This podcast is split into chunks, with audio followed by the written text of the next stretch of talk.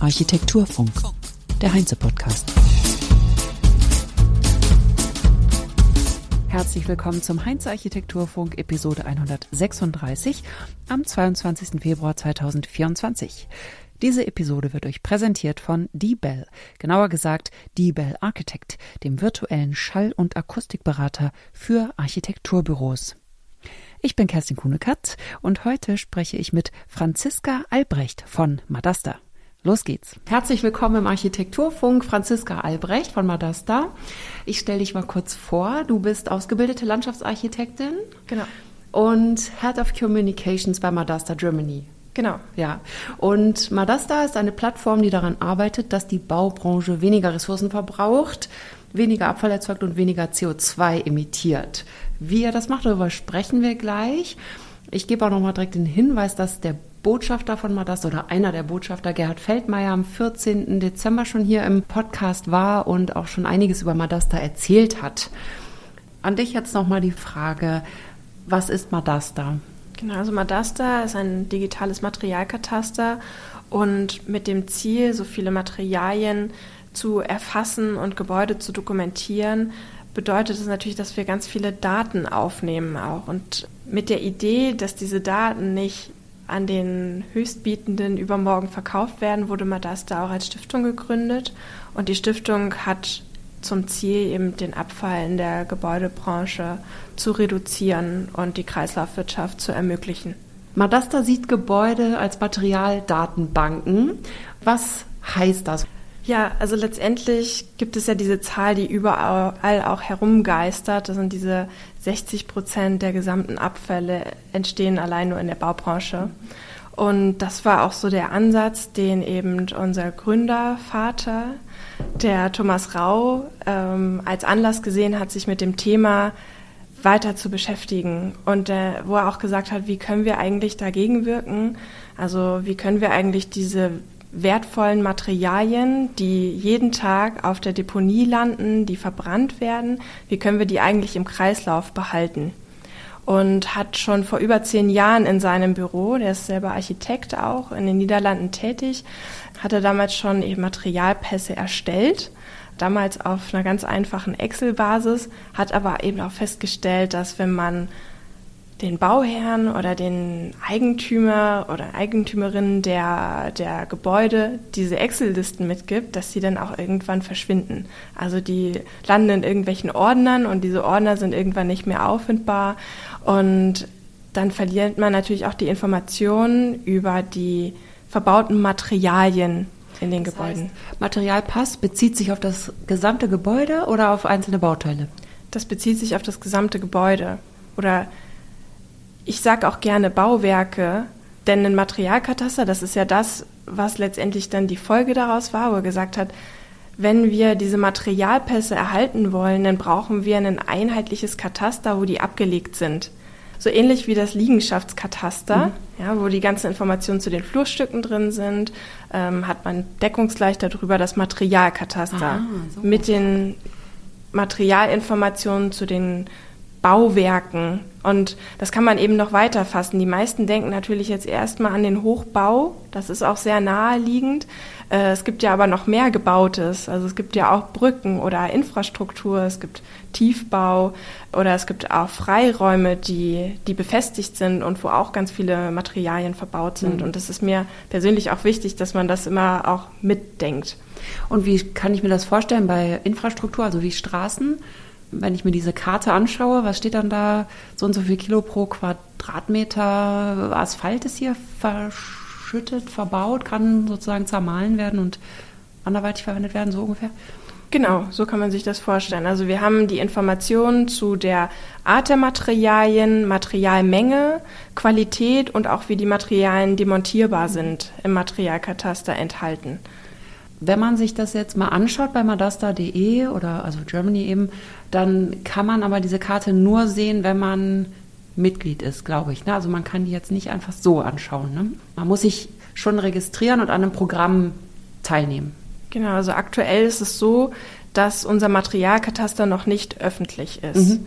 Es liegt auch ein bisschen daran, dass wir noch recht jung sind Mhm. und ja dabei sind, die Materialkarteninformationen zu füllen. Ähm, das Vorhaben ist schon, diese Materialkarte für jeden öffentlich zu machen. Allerdings nicht objektspezifisch, sondern immer agglomeriert. Das hängt mit Datenschutz ähm, zusammen. Wir wollen natürlich nicht, dass der oder die Eigentümerin von einem Gebäude ähm, Angst haben muss, dass seine oder ihre eigenen Daten in unserem Kataster für jeden öffentlich sind. Also wir werden das äh, quartiersweise betrachten und ähm, zum Beispiel auch die Möglichkeit geben, zu benchmarken das eigene Gebäude gegen eine Durchschnittsmenge von anderen Gebäuden. Aber genau, aktuell ist es eben noch nicht öffentlich. Ja. Diese Registrierung, die findet ja jetzt eigentlich erst statt für Gebäude, die neu gebaut werden, richtig? Also es ist keine Bestandsaufnahme von dem, was da ist, wie wir das beim Urban Mining kennen, sondern es ist eher so, das soll ab jetzt sozusagen so gebaut werden, dass man diese Datenbanken oder die Materialpässe erhält und für die Zukunft weiß, was da drin ist, oder? Der Neubau ist natürlich wahnsinnig dankbar, weil wir sind dabei, ein Gebäude zu planen. Wir haben die Daten sowieso digital vorliegen und dann können wir sie auch sehr einfach archivieren. Bestand ist natürlich viel komplexer, denn wir können nicht in die Wände reinschauen. Also klar kann man das mit Analysemethoden, aber es ist jetzt erstmal nicht. ne? Genau. Und ähm, es ist aber schon unser Ziel, sowohl Neubau als auch Bestand zu erfassen. Also gerade der Bestand ist extrem wichtig, weil es ja viel mehr Bestand gibt als Neubau. Und ähm, es gibt verschiedene Möglichkeiten, auch sowohl Neubau als auch Bestand im Materialkataster zu erfassen. Also für den Neubau ist es am einfachsten über BIM-Modelle, also IFC-Schnittstellen, Daten hochzuladen, auszuwerten. Ähm, Im Bestand haben wir in der Regel kein BIM-Modell zur Verfügung. Da muss man dann eben andere Wege gehen, zum Beispiel über Bauteilkataloge, Excel-Listen, Leistungsverzeichnisse, die man noch findet, oder eben einen Scan to BIM mit den, also dann im Endeffekt doch wieder ein BIM-Modell erzeugen. Je nachdem auch, was mit den Gebäuden geplant ist, ist das ähm, detaillierter oder weniger detailliert sinnvoll. Wir haben beispielsweise auch einen Urban Mining Screener, also eine automatisierte Bestandserfassung, die äh, mit Durchschnittswerten arbeitet und wenn ich eben weiß, wann ein Gebäude wo in Deutschland gebaut wurde ähm, und was für ein Volumen dieses Gebäude hat, dann kann dieser Screener hochrechnen, welche Materialien wahrscheinlich enthalten sind. Und das ist natürlich zum Beispiel ganz spannend für städtebauliche Entwicklungen von, ja, von Städten, von Kommunen. Und diese Materialien, die haben dann sozusagen gar keinen Bezug mehr zu dem ursprünglichen Hersteller. Das heißt, da müsste man sozusagen unabhängig prüfen, dass es wieder eine Zulassung bekommt und es wieder eingesetzt werden kann. Und bei den neuen Sachen, da ist es doch so, dass man das da versucht, die Herstellenden in Verantwortung zu bekommen, dass sie ihre Dinge auch wieder zurücknehmen. Ne? Oder das ist zumindest das, was Thomas Rau ja auch als Botschaft vermittelt, sage ich jetzt mal. Genau, also der Thomas Rau ist ja ein starker Verfechter von Product as a Service.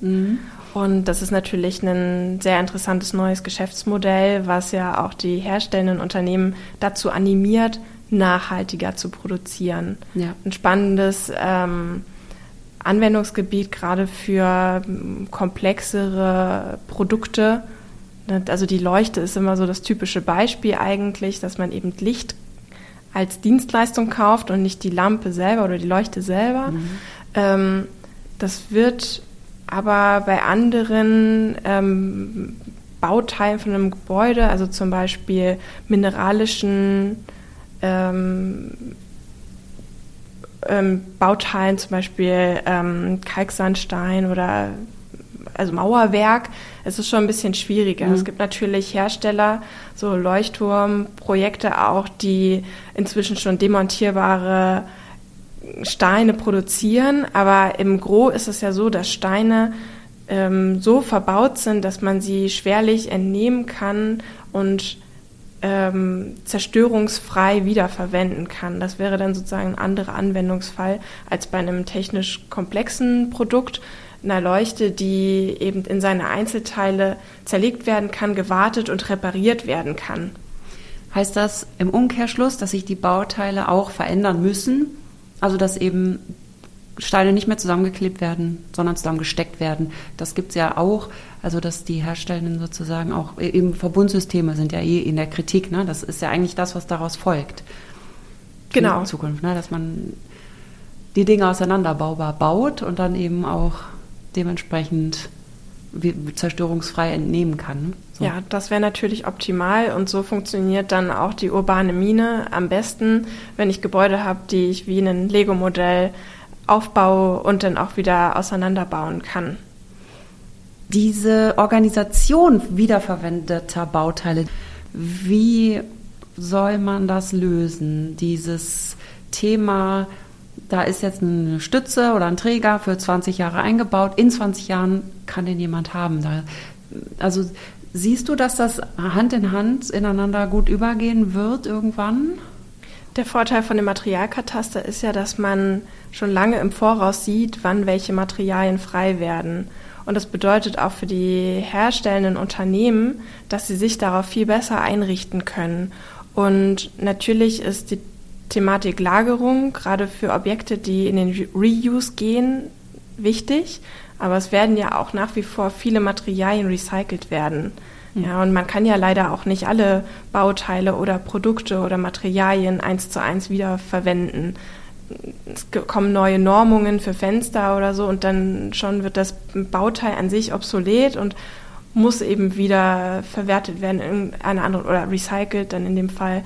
Ähm, und dann ist eben der Punkt der, dass es wichtig ist, auch in dem Materialkataster zu sehen, ähm, wo sind diese Bauteile verbaut, beispielsweise ein Fenster, äh, von welcher Herstellerfirma, das wäre eine optimale Information auch für das Modell oder für, um das zu hinterlegen im Materialkataster, damit dann der Hersteller eben auch weiß, dieses Fenster kam von mir, ich nehme es zurück, ich bin auch Experte oder Expertin für, das, für dieses eine Bauteil, für das, was da drin verbaut wurde und kann das entsprechend mit möglichst wenig Aufwand wieder so aufarbeiten, dass es wieder in den Kreislauf zurückgehen kann oder wieder verbaut werden kann, wieder verplant werden kann. Ja, dann hat nur der Hersteller das Problem mit der Lagerung wiederum. Also ich meine, man nimmt ja nicht dann nur ein Fenster, sondern es sind dann 50 oder 100 Fenster. Ne? Das ist diese Kernfrage, wie kann man das machen mit der Zwischenlagerung? Ne? Also es würde ja für die Hersteller dann auch die Frage sein.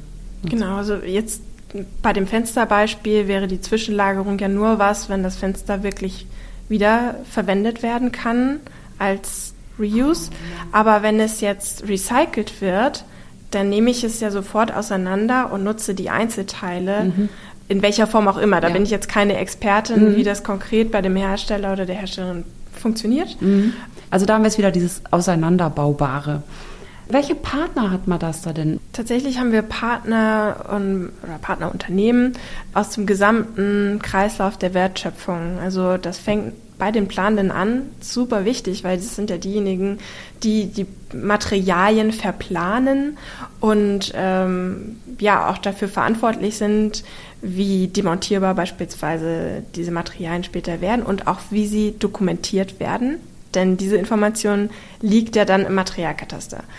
Und äh, nachher sind aber auch äh, Anwender und Anwenderinnen zum Beispiel äh, Consulting-Unternehmen oder Bauunternehmen. Das, da geht es dann um S-Bild, weil S-Plant ist ja nicht S-Bild mhm. und das, was tatsächlich verbaut wird, wird ja von dem Bauunternehmen verbaut. Ähm, das heißt also nochmal eine andere Anreicherung der Daten. Ähm, dann haben wir Projektentwickler und Entwicklerinnen ähm, in unseren Partnern dabei, weil dort spielt natürlich das Reporting eine große Rolle. Wir haben die EU-Taxonomie, die jetzt ja auch gerade für große Unternehmen nochmal verschärft wurde. Wir haben Due Diligence-Untersuchungen. Äh, wir haben Zertifizierungen, die ja dann auch durchgeführt werden. Und all diese einzelnen Prüfungen oder Zertifizierungen benötigen ja genau die Informationen, die wir auch im Materialkataster aufnehmen, Materialinformationen. Ähm, wir haben auch äh, Bestandshalter und Halterinnen natürlich, also zum Beispiel auch Kommunen äh, oder Wohnungsbaugenossenschaften, Finanzunternehmen mit viel Bestand. Äh, und daher natürlich Recyclingunternehmen, Abbruchunternehmen und mhm. dann natürlich die Hersteller und Herstellerinnen, die sozusagen den Kreislauf schließen. Mhm. Und welche Prozesse möchte man das da etablieren? Also es sind ja verschiedene Akteure. Ist es sozusagen, ihr stoßt ja wahrscheinlich bei jedem Akteur wiederum einen anderen Prozess in Gang. Genau, deswegen kann ich die Frage jetzt vielleicht auch so pauschal nicht beantworten. Also vielleicht, wenn wir auf unser Ziel schauen, dann ist ja die Idee wirklich mit diesem Materialkataster die Materialströme sichtbar zu machen mhm. und dadurch eben auch planbar zu machen für die gesamte Wirtschaft. Also wegzukommen vom linearen in das zirkuläre mhm. Wirtschaften. Und das bedeutet natürlich aber viel Digitalisierung bei allen Akteuren und Akteurinnen.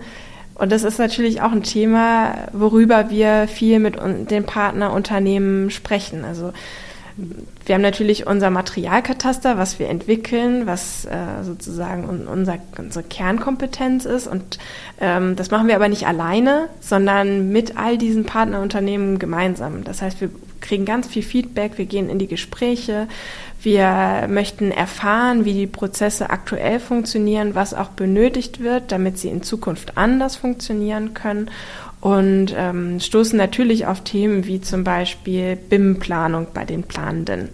Äh, das ist äh, hier in Deutschland ja noch ein Thema, was in den Kinderschuhen steckt. Mhm.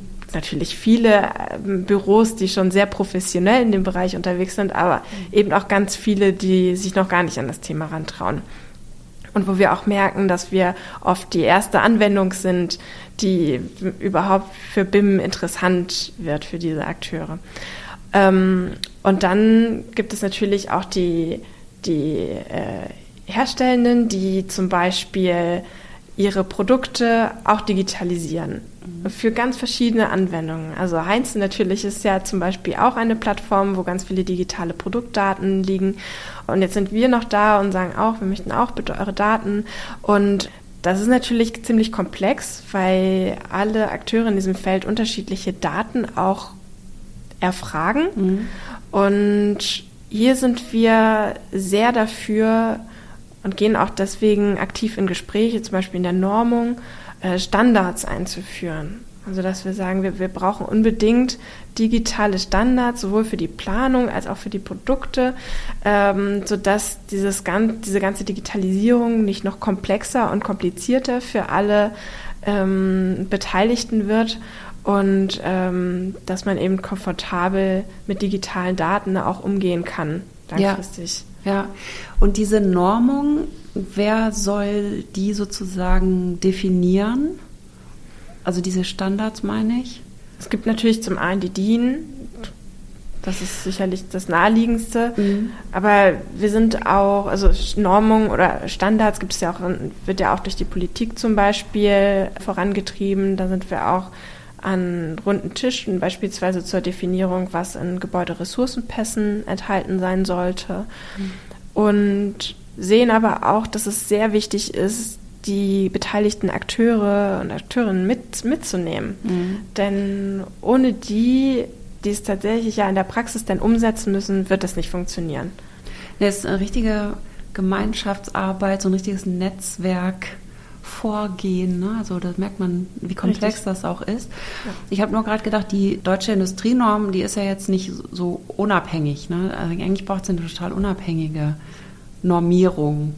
Also, weil die Normen hindern ja teilweise die äh, Kreislaufwirtschaft. Also wenn sich alle an die Normen halten, dann darf man bestimmte Dinge gar nicht tun, die aber wiederum gemacht werden müssen, damit Dinge im Kreislauf gehalten werden.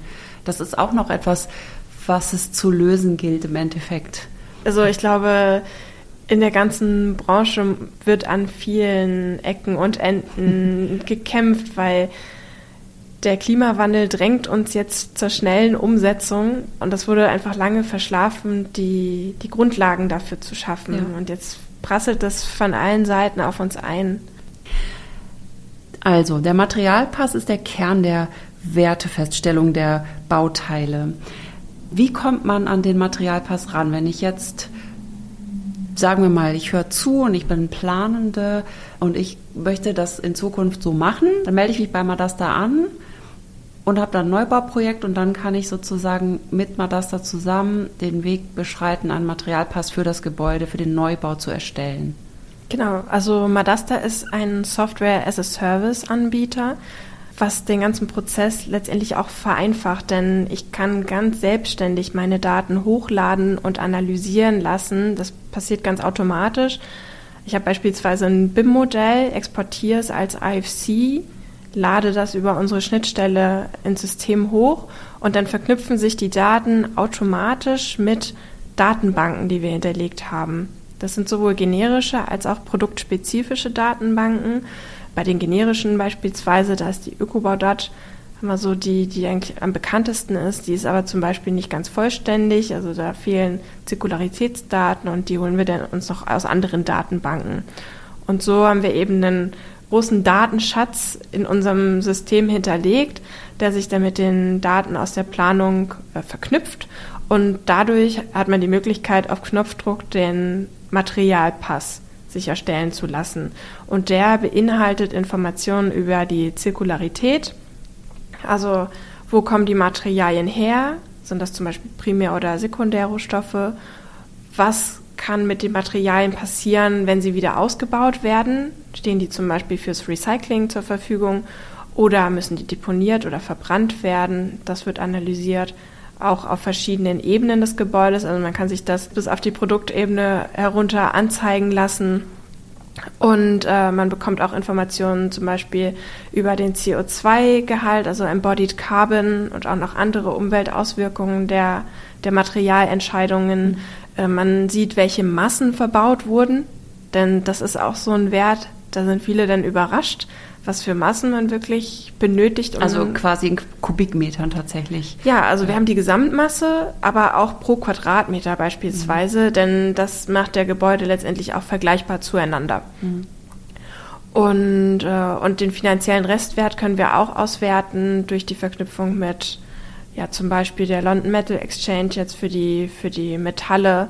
Und so hat man dann immer einen tagesaktuellen Wert für, Restwert von dem Gebäude und der Restwert ergibt sich aus dem, wenn ein Material ausgebaut, transportiert und wieder aufbereitet wird. Mhm.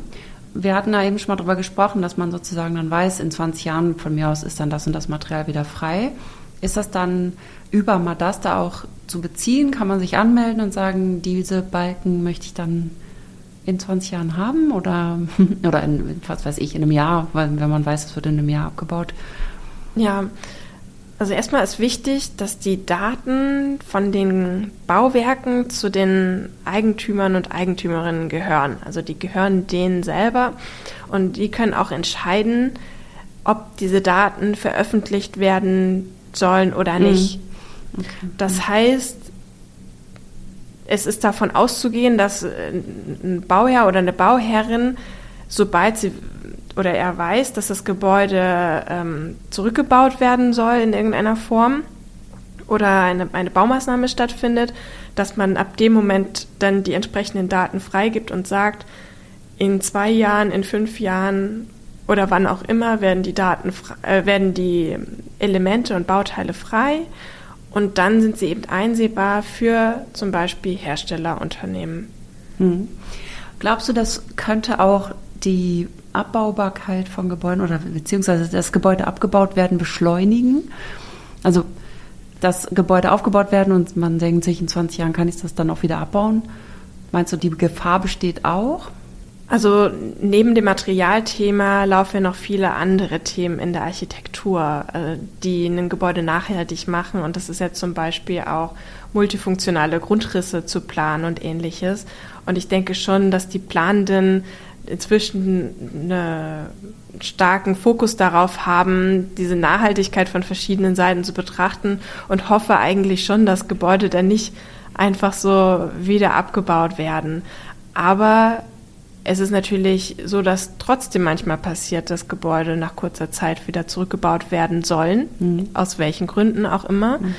Und dass man dann den Vorteil hat, die Materialien wiederverwenden zu können. Ja, welche Vorteile ergeben sich vor allem für Architekturbüros mit Madasta zu planen? Ja, also das eine ist natürlich der Planungsprozess selber.